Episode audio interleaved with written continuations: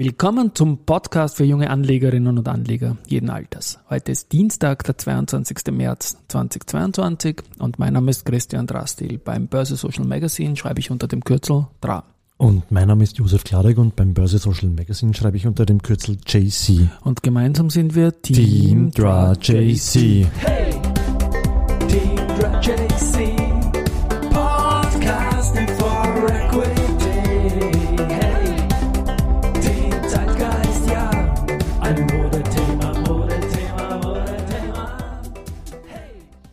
Ja, willkommen im Dienstag.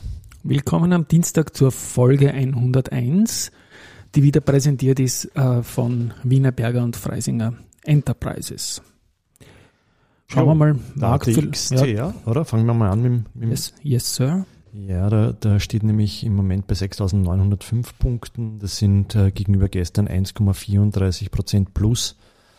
Und ich glaube, das ist äh, überwiegend äh, dem Verbund der ersten und auch der OMV geschuldet. Die sind nämlich relativ zwei bis drei Prozent im Plus mhm. zusammen. Und ähm, also in Summe sehr freundlich der Tag heute.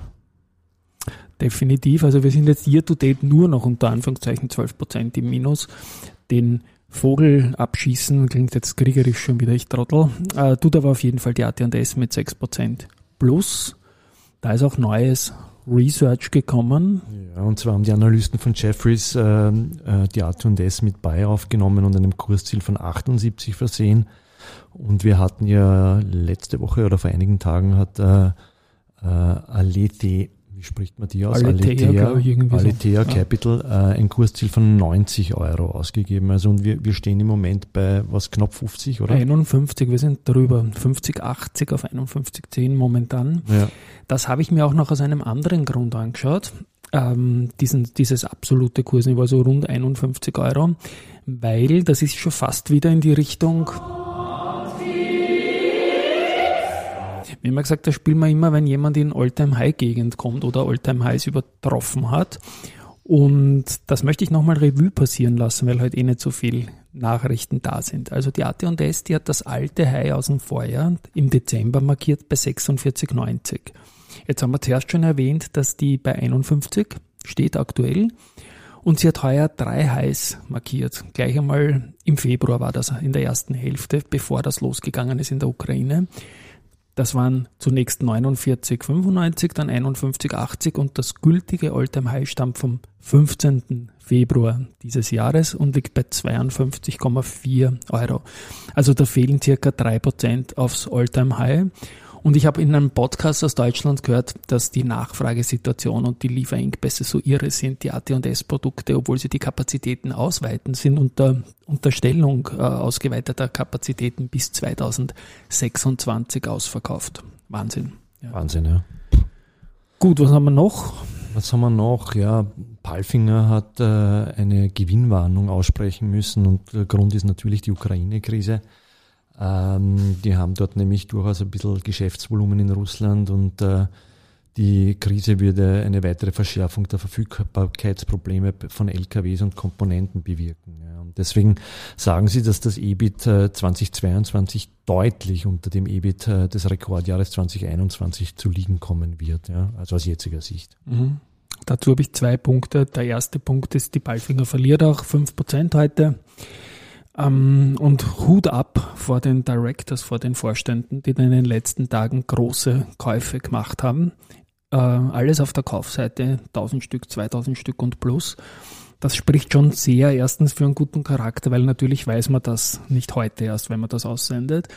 Und umgekehrt möchte ich das nicht wissen nach einer so starke Insiderkäufe, nach einer Guidance-Erhöhung, ja, was dann aufgeschrieben werden würde.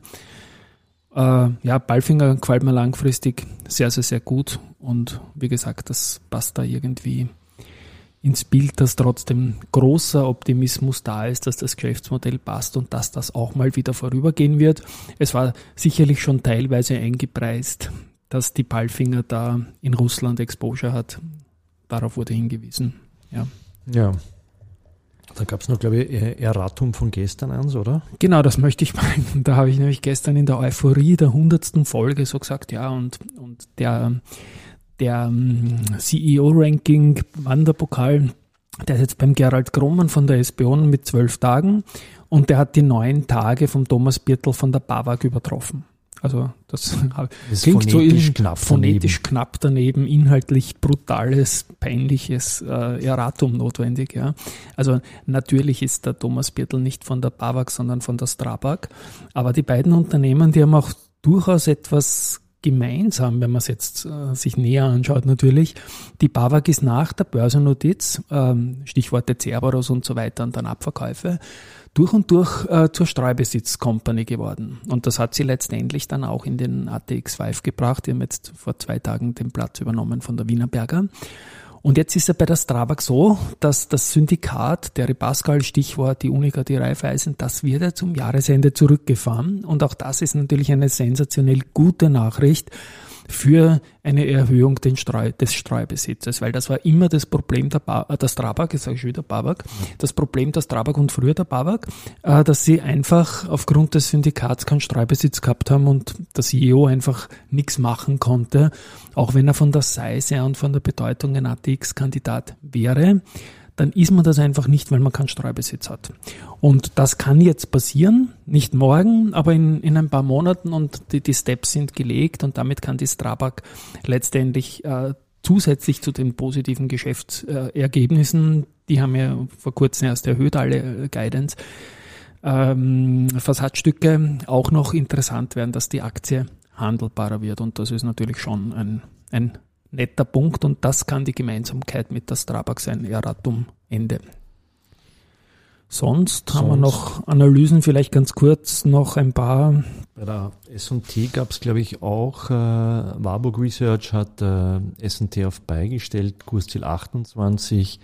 Jeffries haben S&T auch weiter auf bei, äh, Kursziel von 32 auf 27 zurückgenommen und Haug Aufhäuser Lampe hat äh, SNT nach den Zahlen auf beigestellt, Kursziel 30 belassen. Also das heißt, mhm. da haben wir Kursziele knapp um die 30, das heißt mehr oder weniger Verdopplung. Heute steht die S&T schon wieder über so, 16, glaube ich. Ja.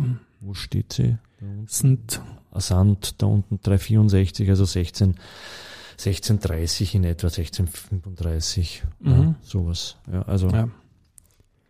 Und dann noch, ähm, dann gab es noch bei, ein, äh, von, bei Wienerberger ein Outperform auf neutral, Kursziel von 40 auf 30 runter.